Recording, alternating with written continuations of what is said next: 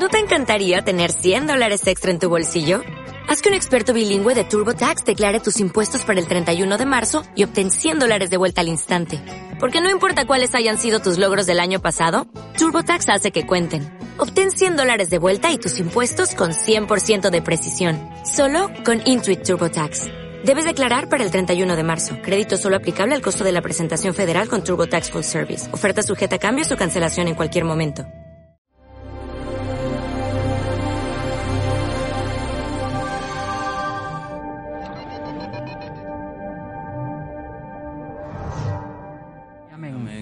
Dios les bendiga, hermanos queridos.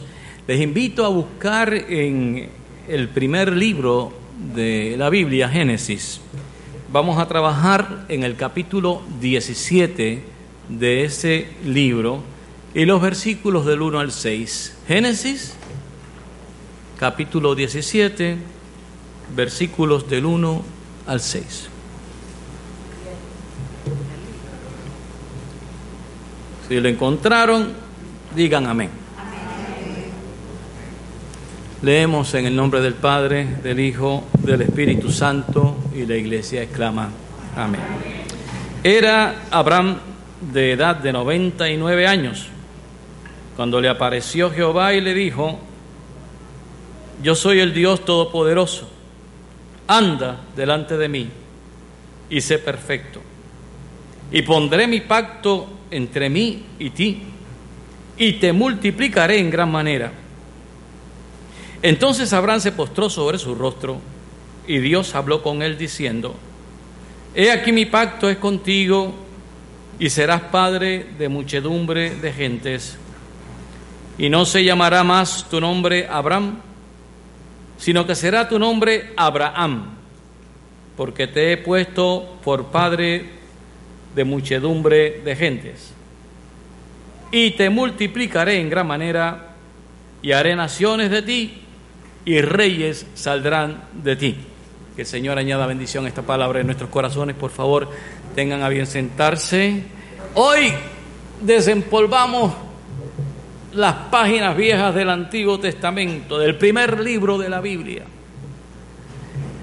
para descubrir que nuestro buen Dios inició a través de Abraham una agenda que no ha terminado y que va a culminar con un estado de bienestar para la mayoría de los seres vivientes. Es la promesa de Dios. Hablemos de Génesis. Como notarán, la palabra es muy familiar para nosotros, aunque no estemos conscientes de ello. Más de lo que pensamos. A ver, usted pertenece a una generación. Y esa generación fue creada desde el principio. Y hemos llegado hasta su padre y su madre que le concibieron a usted. Ellos aportaron los genes que hicieron posible su persona, que cuántos lunares tiene, que su tono de voz, que su estatura, que su temperamento, eso todo es producto de una herencia contenido en los genes. La ciencia nos habla del ADN, que es el ácido desoxirribino, lo voy a decir con calma, desoxirribonucleico, ese es el ADN que se ha por ahí. Son las instrucciones, la programación que está en nuestro cuerpo y que pasa de los organismos de los adultos a sus, a sus descendientes a través de la reproducción. De manera que cuando hablamos de nuestros ancestros, hablamos de un árbol genealógico. Los padres, los abuelos, los bisabuelos, los tatarabuelos. Por otro lado, la etimología, que es la ciencia o el estudio que descubre el origen de las palabras, viene a nuestra ayuda para decirnos que Génesis tiene una raíz latina, generatio, que significa, Génesis significa engendrar, significa procrear, significa reproducir. El libro de Génesis, pues, nos habla de la creación de Dios. Dios creando, la creación del mundo y la creación de la más excelsa obra de Dios, que es el ser humano, usted y yo. Ahora, ¿cómo nos llega esa información a nosotros? ¿Por qué tenemos Génesis ahora en nuestras Biblias? ¿Qué historiador estuvo presente en ese momento? Bueno, vamos a ver. Porque la historia de la creación, mis hermanos, nos viene primero por vía oral. Por vía oral. Pasaron miles de años, miles de años en lo que los padres le transmitían a sus hijos e hijas la historia de su familia, de su generación. Y aquí hay que ir con calma porque hace falta un elemento para informarnos de cómo sucedieron las cosas. Dijimos que nuestra historia como seres humanos se daba de manera oral. Y como es natural, cuando el asunto es oral, estaba sujeto a quién lo dijera y qué cosas dijera o dejara de decir. Entonces hacía falta constatar estas cosas de otro modo. Entonces aparece la escritura. Los primeros registros de escritura son las tablillas de la ciudad de Uruk. Aparentemente en estas tablillas de barro se enlistaron unas columnas ordenadas y por números, acompañadas por números, eran mercancía y nombres. Entonces deducimos que es a través del comercio, es por el comercio que se crea el sistema eh, escrito. Estamos hablando, para que tengan una idea, de hace 3.000 a 3.500 años antes de Cristo. Si usted une los 2.000 que tenemos más los 3.500, tenemos 5.500 años. Y es a los sumerios a quien se le atribuye la escritura cuneiforme. Estamos hablando de gente. Fíjense ustedes que todas estas palabras comienzan con G-E-N, de Génesis. Estamos hablando de gente que vivía en un lugar llamado Mesopotamia. Mesopotamia quiere decir tierra entre dos ríos. Y es el mismo lugar precisamente donde se cree que existió el jardín del Edén y que corresponde hoy día a lo que es Irak, que lo conocemos por la guerra, tormenta del desierto y por Saddam Hussein. Entonces es importante saber que aquí es que comienza la historia. Antes de la escritura hablamos de prehistoria, porque no estaba escrita. O sea, lo que no está escrito, lo que no está escrito es prehistoria. Una vez se escriben las cosas, ya estamos hablando de la historia. Entonces, antes los escritos tenían su título de las primeras frases del mismo, de lo que iba a trabajar. En el caso de Génesis, comenzaba Bereshit, porque Bereshit en hebreo quiere decir en el principio. Bereshit bara Elohim, en el principio Dios creó. Que quiere decir, en el principio Dios creó los cielos y la tierra. ¿Que cómo los creó? Eso es asunto de Dios, mi hermano. Eso es asunto de Dios. Algunos se empeñan en creer que la creación del mundo fue hecha en seis días de 24 horas. Olvídese de eso, porque los cielos cuentan la gloria de Dios y el firmamento anuncia la obra de sus manos y nos damos cuenta que hay unos procesos naturales que intervinieron para que el mundo fuera creado. Yo creo que lo importante aquí no es si fue en 24 horas o en mil o en un millón de horas. Aquí lo importante no es saber cómo o cuándo, eso es asunto de Dios. Lo importante sí es saber que Dios en el principio creó. Eso sí es importante. Y como les dije antes, en un momento histórico los judíos recopilan la información oral y la escriben. Entonces hay en la Biblia una mención de una ciudad muy importante, Ur de los Caldeos, que estaba precisamente al sur de Mesopotamia. otro personaje importante en la historia de la salvación, como hemos leído, es Abraham, que fue considerado amigo de Dios. Entonces, Génesis 17, que es donde nos vamos a enfocar, dice que escogió Dios a Abraham y le comunicó una gran noticia, una buena noticia, una maravillosa noticia. Dios le dice a Abraham, y te multiplicaré en gran manera y haré naciones de ti y reyes saldrán de ti. Wow.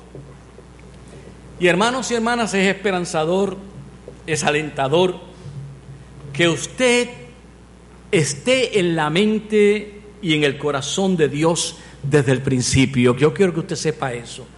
Usted que está aquí ha estado en la mente de Dios desde el principio de los siglos. En esas naciones que Elohim o Yahvé menciona, estamos usted y yo. Cuando, cuando Él dice, crearé naciones por ti, te multiplicaré en gran manera, haré naciones de ti.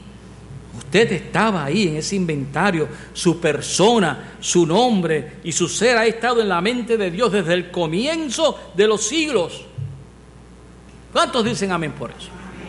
Digámoslo así. Si Dios tuviera una nevera, en la puerta de esa nevera estaría su foto. ¿Que no me crees? Juan 3:16. Porque de tal manera amó Dios al mundo, bendito sea su nombre. O sea, de tal manera amó Dios al mundo, usted y yo. En otras palabras, que su futuro y el mío están en las manos de Dios. Por eso le oramos, por eso le bendecimos, por eso alabamos su nombre. Por eso encomendamos nuestros hijos a Él, en la confianza de que Él se va a ocupar de ellos. Por eso es que cantamos, Dios cuidará de ti cuando alguien está enfermo o está en momentos de dificultad, porque confiamos, creemos ciertamente que Dios va a cuidar de usted y de mí. Es un acto de fe. ¿Sabe por qué? Porque el futuro no está en manos del diablo. El futuro está en manos de Dios. Y usted, usted dirá, bueno, nadie sabe lo que el futuro nos depara. Eh, bueno, sí, es cierto. Inclusive hay gente tan ingenua, tan ingenua, que le cree a estos adivinadores, que no son otra cosa que, que vividores. Miren, si fueran adivinadores realmente, sabrían el número del gordo de la lotería o qué caballo va a ganar, pero ninguno de esos sabe eso. ¿Sabe? Eh, deje, vamos a dejar de estar buscando en el horóscopo lo que nos dice tal o cual cosa. Olvídese de los signos zodiacales. Desde que yo creí, mi signo es la cruz. Ese es el único que yo necesito.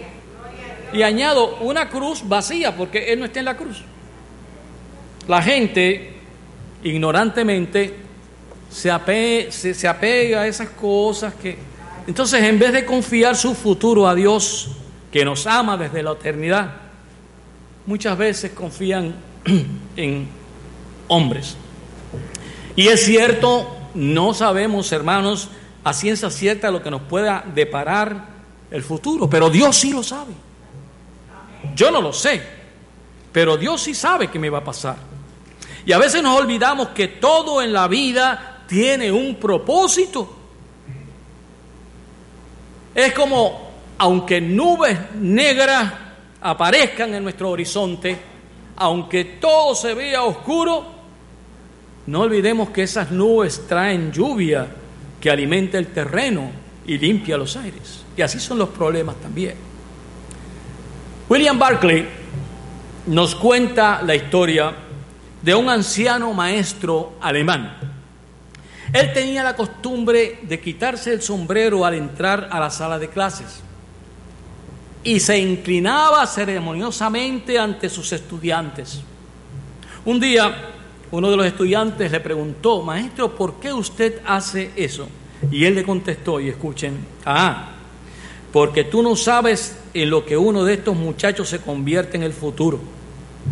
Y estaba en lo cierto, porque uno de esos estudiantes que estaba en ese salón era Martín Lutero, a quien le debemos que nuestra Biblia se haya, sea leída en español y vino a recordarnos que el justo por fe vivirá, que es por gracia que somos salvos, no por obra. Por eso es, mis hermanos, que a los niños hay que tratarlos bien, hay que amarlos, hay que cuidarlos, porque son frágiles, pero se convierten en ciudadanos, en hombres y mujeres de bien, que nos bendicen a nosotros. Uno de ellos puede convertirse en el médico que le salve la vida a usted, o en el mecánico que nos libre de quedarnos en la carretera, o en el policía que nos proteja, o en el ministro de Dios que pueda conducirlo al Señor. Hay que tratar a todo el mundo con deferencia, hay que tratar a la gente con respeto, hay que tratar a la gente con cortesía. Hay personas que solamente sirven para trabajar en la parte atrás de los negocios, en los almacenes, manejando mercancía, porque no tienen la habilidad de tratar un semejante, que se queden bregando con paquetes y con bultos y que pongan a la gente simpática y complaciente a trabajar con las personas. Ahora usted es una persona amada por Dios, la Biblia lo dice. Y como usted es una persona amada por Dios, usted tiene que reflejar ese amor de Dios para con sus semejantes. Les voy a decir algo, un cristiano con mal carácter es una contradicción, totalmente, es una contradicción. Ahora volvamos a la Biblia. Dios le hace una promesa a Abraham que no solo tendrá muchos descendientes, sino que algunos serán muy importantes, hasta reyes, dice la palabra. ¿Se acuerdan la promesa que el ángel le hizo a María? Le hizo una promesa igual. Su hijo vendría a ser el salvador del mundo.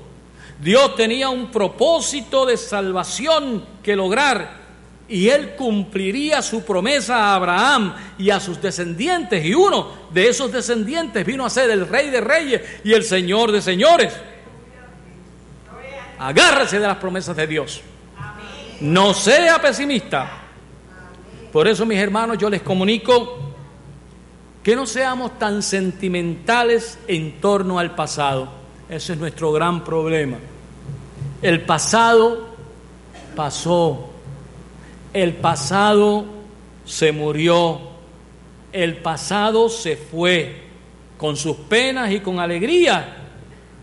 Entonces, yo noto a la gente infeliz porque en vez de vivir en el presente y en vez de confiar en el futuro, están atascadas en el pasado. Y los marca de una manera tan fuerte Mire hermano y hermana, no se deje vencer por el pesimismo. No se enfoque tanto en ese problema que le consume. ¿Sabe por qué? Porque las cosas pasan. Y Dios, Dios es el Dios de su futuro. Dios es el Dios de su futuro. De manera que hágase un favor. Deje de estar pensando como una plañidera y dele a Dios la oportunidad de irrumpir en su presente y en su futuro. Permite, permita usted que, que Dios tome el control de su vida y deje y ábrale la puerta para que Dios entre en esa covacha húmeda y oscura de sus malos recuerdos, de sus miedos, de sus resentimientos. ¿Sabe por qué? porque Él tiene una escoba grandísima que barre todo eso. Es más, ya no usa una escoba, utiliza una rainbow nueva para limpiar todos esos malos ratos que tenemos y albergamos en el corazón. Permita que Dios sea el Dios de su presente y de su futuro. Y mire el día de mañana con esperanza, con la expectativa de lo que Dios va a hacer Entusiasmese con saber que desde el principio, desde el principio de los tiempos, su nombre y su persona está en la mente de Dios. Y todavía Dios no ha terminado con usted ni conmigo. Y Él va a hacer cosas grandes y maravillosas. Y Él va a cambiar su lamento en baile, no lo digo yo, lo dice la palabra. Y puede hacerlo, fíjese usted, de tantas maneras, a través de personas, a través de, de un evento, una circunstancia que de primera, de primera intención parezca difícil, pero dentro de eso, ahí está la bendición de Dios. Y no lo dijo Pedro Navaja nada. Quien lo dijo fue el borrachito que andaba cerca de Pedro Navaja cuando dijo la vida te da sorpresas, sorpresas te da la vida. Mire, no espere que los ángeles vengan a solucionar sus problemas. Antes pídale al Señor fortaleza para enfrentarlos. Ni espere tampoco soluciones mágicas a situaciones humanas. Siempre recuerdo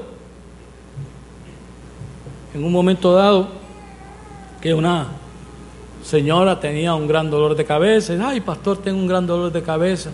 Y yo le dije, ¿te tomaste una Tilenor? ¿Sí? Porque hay personas, y, no es que uno no ore por ellos, o sea, quiero hacer claro esto, no, no es que uno no ore, uno ora. Pero si Dios ha permitido que a través de medicamentos usted se mejore, ¿qué seríamos de nosotros si no hubieran cirujanos? ¿Qué sería de nosotros si la medicina no estuviera? Y eso es parte del plan de Dios, del propósito de Dios. De manera que nosotros los cristianos debemos tener cuidado con soluciones mágicas, porque así no funciona. Dios obra como Él quiere y estamos aquí eh, escuchando testimonios de cómo Dios nos sana, cómo Dios nos libera, cómo Dios nos bendice y es así. Yo creo en los milagros porque yo he sido, yo he sido también bendecido por milagros de muchas maneras. Pero el cristiano, el cristiano maduro entiende que Dios está en todas las cosas que nos pasan y que Dios usa gente simple gente sencilla para hacer su voluntad, gente ordinaria, pero gente consagrada, gente dedicada, que ayuda, que sirve, que ama. Esta semana tuvimos que ir a la oficina de energía eléctrica porque nos estaban cobrando una excesiva cantidad de dinero por un consumo que de ningún modo se justificaba. La persona que nos atendió fue paciente, fue muy cortés, fue muy dulce en sus palabras y no altanera, ni estaba a la defensiva. Esa dama llevaba en su cabeza un pañuelo que la identificaba como una paciente de quimioterapia. Pero eso no fue óbice para que nos tratara de manera cordial. Esa dama de seguro tenía y tiene su futuro puesto en las manos de Dios. Y yo espero volver a verla en salud para agradecerle la manera tan correcta y tan hermosa que nos atendió. Y Dios estaba trabajando en ella y ella lo sabía. Y como lo sabía, podía estar en paz para tratar con personas. De alguna manera, hermano y hermana que está aquí, Dios completará su plan en usted.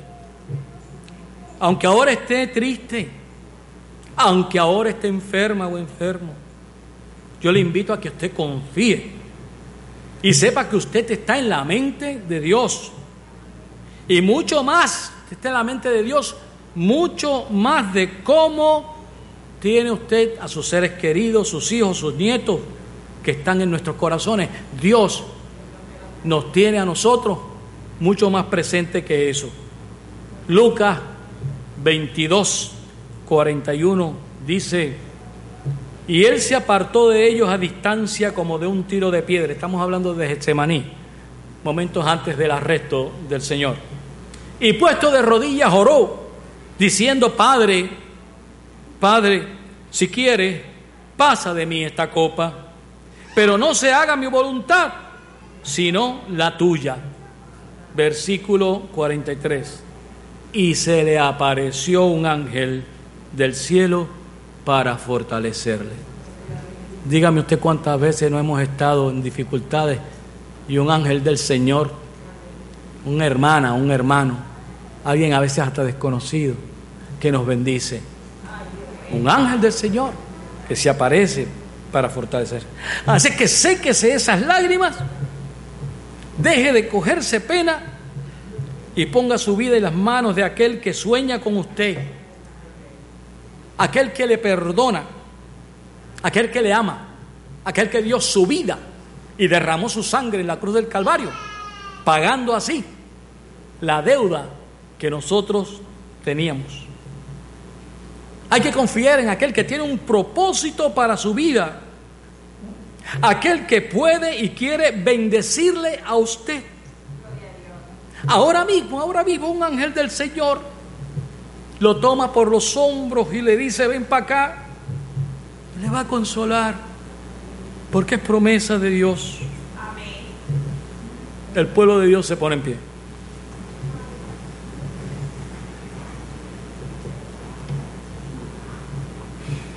Y vamos a darle gracias a Dios por ese amor contenido en Génesis, donde dice, como hemos leído, que en ti serán benditas todas las familias de la tierra y te, te multiplicaré en gran manera y haré naciones de ti y reyes saldrán de ti. ¿No es acaso eso una hermosa noticia? Vamos a inclinar nuestros rostros para dar gracias al Señor.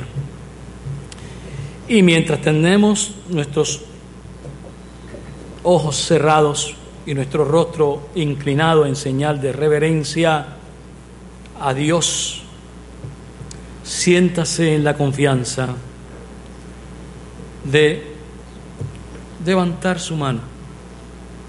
Si usted quiere recibir la promesa de Dios de que Él cuidará de usted, de que el presente y el futuro de su vida está en sus manos, que usted no debe tener temor, porque Dios está en medio de su vida. Dios le ayudará al clarear la aurora. Cayeron las naciones, titubearon los reinos. Dijo él su voz, estad quietos y conoced que yo soy Dios. Padre, clamamos a ti en esta mañana. Clamamos a ti para bendecirte. Clamamos a ti para darte gracias por tu palabra bendita. Gracias porque somos parte del árbol genealógico que comienza con tu creación. Desde Génesis ya tú pensaste en nosotros. Queremos darte gracias porque tu palabra nos confirma eso y nos da esperanza. Esperanza que se convierte en certeza, en certeza, en convicción de que tú eres real y que obrarás a nuestro favor porque de tal manera nos amas que no enviaste a tu Hijo amado para que el mundo fuera condenado por Él, sino para que el mundo fuera salvo por Él. Y como tu palabra dice que en Abraham serán benditas todas las naciones de la tierra, nosotros somos parte de ese plan precioso. Aquí dejamos, Señor, nuestras preocupaciones Aquí pedimos que tú limpies nuestro corazón y nuestra mente de dudas, de angustias. El pasado solamente lo puede usar aquel que brega con cachivaches viejos, que es el diablo. El Señor dice, he aquí yo hago todas las cosas nuevas. Crea en nosotros una mente nueva y echamos fuera en el nombre de Jesús todo pensamiento ingrato. Y le damos la bienvenida al optimismo, a la alegría de vivir y a la bendición tuya. En el todopoderoso nombre de nuestro Señor Jesucristo oramos. Amén, amén y amén. Dios les bendiga.